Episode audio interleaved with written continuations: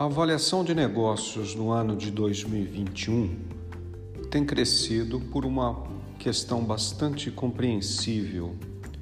Empresários e intraempreendedores querem avaliar a sua condição e capacidade de crescimento nos últimos tempos e então precificar com base nas técnicas de mercado é importante para entender se o valor gerado dos investimentos passados foram recuperados, especialmente porque a pandemia alterou totalmente a tendência que vinha se desenhando na economia brasileira. Os instrumentos de avaliação são bastante variados, diversos e todos muito bem fundamentados. Quando a gente usa um deles, que é chamado fluxo de caixa descontado, o objetivo é identificar o valor de um ativo considerando que o seu fluxo, crescimento e risco. Uma outra técnica é a avaliação relativa ou de múltiplos, quando as avaliações de mercado não são plenas ou existentes. Portanto, a gente considera aí variáveis que podem ser convertidas em múltiplos para apurar o preço ou o valor total de um empreendimento. É isso para o nosso valor exato de hoje.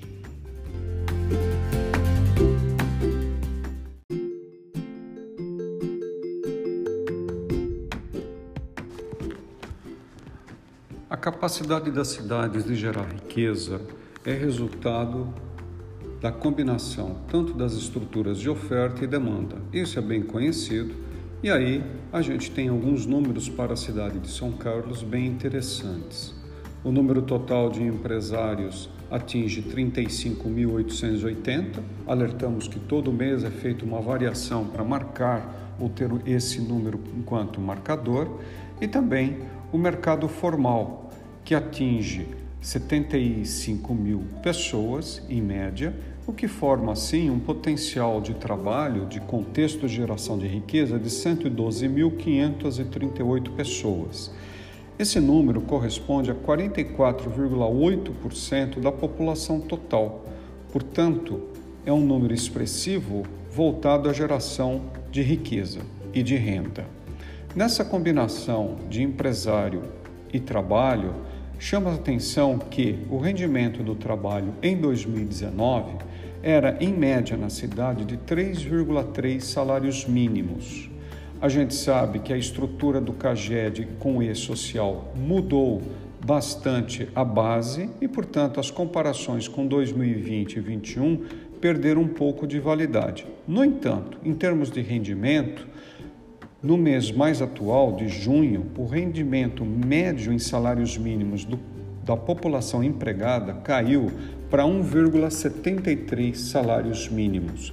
Mesmo com as dificuldades do uso de bases um pouquinho diferente, a queda é bastante expressiva e revela um efeito da pandemia. No que tange aspectos educacionais, a cidade tem uma formação no ensino fundamental de 27.833 matrículas, isso ao final de 2020, e quase 8 mil no ensino médio. Correspondente a isso, a gente tem também 1.617 docentes do ensino fundamental e 787 no ensino médio, distribuídos em 71 escolas do ensino médio e 30, 30 do ensino médio e 71 do ensino fundamental. A característica também em termos demográficos é que a cidade de São Carlos tem um perfil médio de idade de 38 a 40 anos, portanto, uma população predominantemente jovem e madura com boa inserção no mercado de trabalho.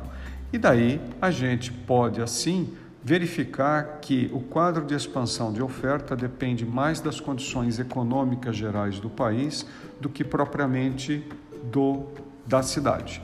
O setor de serviços é o que mais contribui para a geração do PIB municipal, seguido da indústria, administração pública e agropecuária. Portanto, a presença nos setores e com o setor que cria desenvolvimento como serviços, aliado à indústria, forma assim um importante potencial.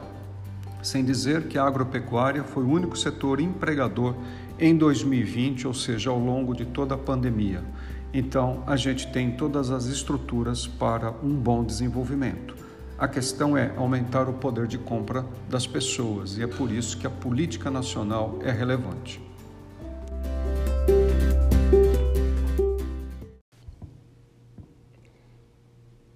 Nossa sessão do valor exato desta semana aborda um tema já tratado em outras oportunidades, mas nunca sob as condições de pandemia. O orçamento empresarial foi ajustado com diversas técnicas dentro das empresas, médias e grandes empresas, para assimilar as questões de previsões sobre pandemia. Orçamento, basicamente, é a realização de despesas dentro de uma previsão de gastos. Essa previsão é feita a partir do volume de vendas esperado dentro da indústria, do comércio, dos serviços ou da agropecuária. Previsão de vendas tem a ver com o mercado, com o nicho e portfólio de produtos que demandam bens, custos, serviços, insumos para serem produzidos. E aí, todo esse conjunto ligado à contabilidade de custo é utilizado para eleger, classificar todos os itens que uma empresa utilizará no seu processo produtivo. Isso obriga o acompanhamento de preço, que na verdade tem prejudicado bastante as empresas, especialmente com inflação ascendente. Pense aí na elaboração do seu orçamento.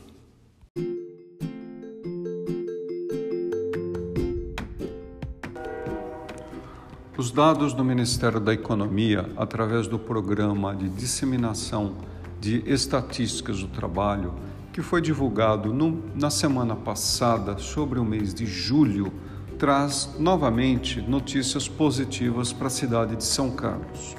Na verdade, é um pouquinho diferente em termos dos últimos seis meses. O mês de julho apresentou uma média de admissões maior do que a média de admissões dos primeiros seis meses e a média de desligamento foi menor em julho do que a média dos seis primeiros meses do ano. Então, isso mostra que a atividade empresarial de São Carlos mudou discretamente de tendência, ou seja, melhorou tanto da perspectiva de admissão quanto de desligamentos ou demissões. A variação no ano é de uma expansão do saldo de admitidos sobre demitidos de 5,2%, então isso é uma melhora, e nos últimos 12 meses a cidade de São Carlos cresceu em termos de saldo 9,5%. Então, desde agosto do ano passado, a cidade vem acumulando números positivos nas recontratações e expansões de vínculos empregatícios. Isso é, tem uma semelhança com o que está acontecendo no território nacional, no Sudeste e, em particular, no estado de São Paulo. Em todos esses, o setor de serviços se destaca, mostrando aí recuperação. Então, na cidade de São Carlos, atinge assim 77.935 vínculos de emprego formal, com garantias, portanto, de seguridade social. Esses números são divididos por faixa etária. Na faixa etária entre 18 ou de 18 a 24 anos, São Carlos registrou o maior número do saldo positivo, 421 novos contratos líquidos das demissões. E a segunda faixa é de 30 a 39 anos, com 182. Em termos de escolaridade, 559 contratos foram de, do ensino médio, pessoas com ensino médio completo, e 98 com o fundamental completo. Então, juntando os dois números, a gente tem aí uma boa condição de empregabilidade em termos também de escolaridade. É sempre desejável que quanto maior seja a escolaridade, maior também seja a empregabilidade. Então, os números voltam a mostrar que a cidade vem se recuperando, inclusive com a última notícia do IBGE, que a taxa de desemprego recuou no segundo trimestre de 2021. Então, é um conjunto da, de variáveis ou de informações da economia real importantes que podem assegurar um bom crescimento no segundo semestre se custos da gasolina e da energia elétrica não vierem atrapalhar a recuperação do consumo, da renda, da atividade econômica. É isso nossa avaliação no núcleo de economia da CISC. Obrigado.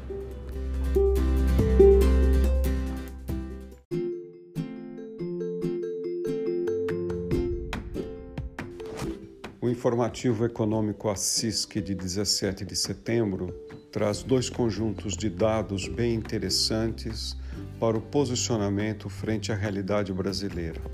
O primeiro conjunto refere-se a medidas um tanto tradicionais do desempenho macroeconômico, medidas através da taxa de inflação, ou IPCA, taxa de desemprego, produção industrial brasileira, volume de bens comercializados no setor do comércio, volume de transações do setor de serviços. Todas essas informações são do IBGE. Além disso, a gente também inseriu o saldo de carteiras assinadas ou contratos de trabalho no período atual e no ano de 2021. E o que a gente observa é que os indicadores macroeconômicos ao longo de 12 meses são bem positivos na economia real para ter uma ponderação em relação à economia que a gente trata de nominal, que são os valores transacionados no mercado acionário, listamos um pequeno conjunto de empresas com ações na B3, Bolsa de Valores brasileira.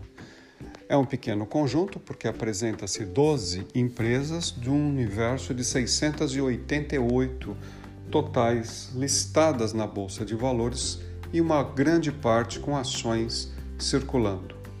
O que a gente percebe é que a evolução da, do retorno do mercado financeiro nos últimos 12 meses é bem atrativo para o investidor e também espelha um desempenho setorial importante e positivo para o conjunto da economia. É claro que a economia, na perspectiva do setor formal, ou seja, empresas com CNPJ, trabalho por conta própria, também com CNPJ, vínculos empregatícios formais ou contrato entre pessoas jurídicas e empresas que está no universo do e-social apresentam um bom desempenho em termos de quantidades de trabalho. O que tem ocorrido ao longo de toda a pandemia e ainda presente em 2021 é o rendimento, uma queda do rendimento nominal e também real do brasileiro. Então, as pessoas, de maneira geral, estão ganhando menos. Porém, grandes empresas e salários nas regiões metropolitanas estão ganhando mais. Isso reforça a concentração de renda que dura há décadas no Brasil. E isso também prejudica a retomada de micro, pequenos e o ambiente para jovens e novos empreendedores na economia brasileira.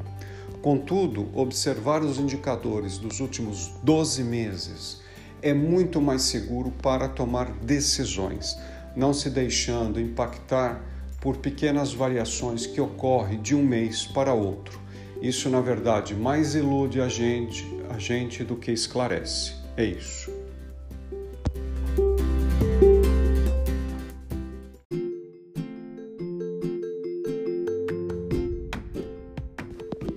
Informativo Econômico ACISC de 22 de setembro, hoje tratando do tema de escolaridade e empregabilidade. Essa é uma relação estudada em muitos países, em todos os continentes, e constitui um elemento importante da política pública, porque é através dessa relação, em particular controlando o grau ou desenvolvimento da escolaridade e da formação, é que os países conseguem promover melhor as melhores aspectos do desenvolvimento econômico na verdade, de todos os níveis de desenvolvimento e também de todo o espectro que inclui ou que se incluem no conceito de desenvolvimento, como econômico, social, ambiental, etc. A relação de empregabilidade e escolaridade é comprovada nesses estudos que a gente chama de estatísticos ou econométricos. São modelos que explicam os determinantes, por exemplo, dos rendimentos das pessoas. Como que as pessoas têm que fazer para ter maiores rendimentos e maior independência econômica e financeira? É através da escolaridade. Isso é demonstrado através de funções, como eu disse, e, as, e os resultados são todas de relações positivas. Então, quanto maior a escolaridade, maior também o rendimento das pessoas. Por quê? Porque a produtividade, a eficiência, a eficácia no trabalho aumentam. Essa é uma questão, portanto, de política pública que direciona o desempenho escolar e também universitário. Aí entram o ensino, a educação básica, o ensino fundamental, médio, educação universitária, profissionalizante, escolas técnicas e faculdades de tecnologia. Na cidade de São Carlos, temos um dado interessante ao longo de 2021. É isso que está tá tratando o informativo. E aí a gente vai ficar com os pontos focais, ou seja, aqueles principais do movimento do mercado de trabalho nesse período em São Carlos. Primeiro, é o ensino fundamental completo, o ensino médio completo, que apresentou maiores admissões de pessoas, mas também os maiores desligamentos. Da mesma maneira, com relação à faixa etária, dois, duas faixas etárias predominaram, de 18 a 24 anos e de 30 a 39 anos. Nessas duas faixas etárias ocorreram os maiores, as maiores contratações e maiores desligamentos. É um dado interessante. Maiores contratações e desligamentos no ensino médio completo e fundamental completo e faixas etárias de 18 a 24 e 30 e 39 essas condições de empregabilidade e escolaridade com essas faixas etárias predominaram ao longo de 2021 na cidade de São Carlos. Informativo Econômico Assisque, de 22 de setembro de 2021. Nesse episódio, a gente trata da relação entre escolaridade e empregabilidade. Para tratar disso, a gente, em primeiro lugar, recupera a evidência que em todos os países, em todos os continentes, essa é uma relação muito estudada. Por quê? Porque a política pública direciona as diretrizes ou dá as diretrizes básicas de desenvolvimento da formação escolar, desde a educação básica, do ensino fundamental e médio, universitário, técnico, tecnológico, através de instituições público e privadas, são formadas um grande complexo. E aí, com as diretrizes, o poder público ou a política pública oferece uma trajetória ao desenvolvimento do indivíduo e da própria sociedade. A referência com esses temas ou com essa conexão entre escolaridade e empregabilidade rebate no mercado de trabalho. Uma maneira de ver isso é através do Cadastro Geral de Empregados e Desempregados, produzido pela Secretaria de Trabalho do Ministério da Economia. Ao longo de 2021, o que, que a gente tem para São Carlos? Uma relação bem interessante. Duas faixas etárias tiveram evidências de maiores contratações, mas também maiores demissões no mercado formal ou de vínculos formais. Essas faixas etárias foram de 18 a 24 anos e de 30 a 39 anos. As pessoas dessas duas faixas etárias foram as mais contratadas e as mais demitidas. No outro elemento, o outro elemento que é da escolaridade, o que a gente nota ao longo de 2021 é que as pessoas com ensino fundamental completo e médio completo foram também as pessoas mais contratadas e também as pessoas mais demitidas. A rotatividade, portanto, predominantemente no mercado de trabalho em 2021 se concentra, portanto, nas duas faixas etárias, novamente 18 a 24 e 30 e 39, e na escolaridade com ensino fundamental e médio completo. O que isso representa? Pode estar ocorrendo uma troca de, de, de pessoas em função da necessidade empresarial, mas também da relação de custos. A gente precisa apurar o que acontece com os rendimentos, porque são os rendimentos que explicam o poder de consumo e o próprio desempenho, por exemplo, do comércio varejista.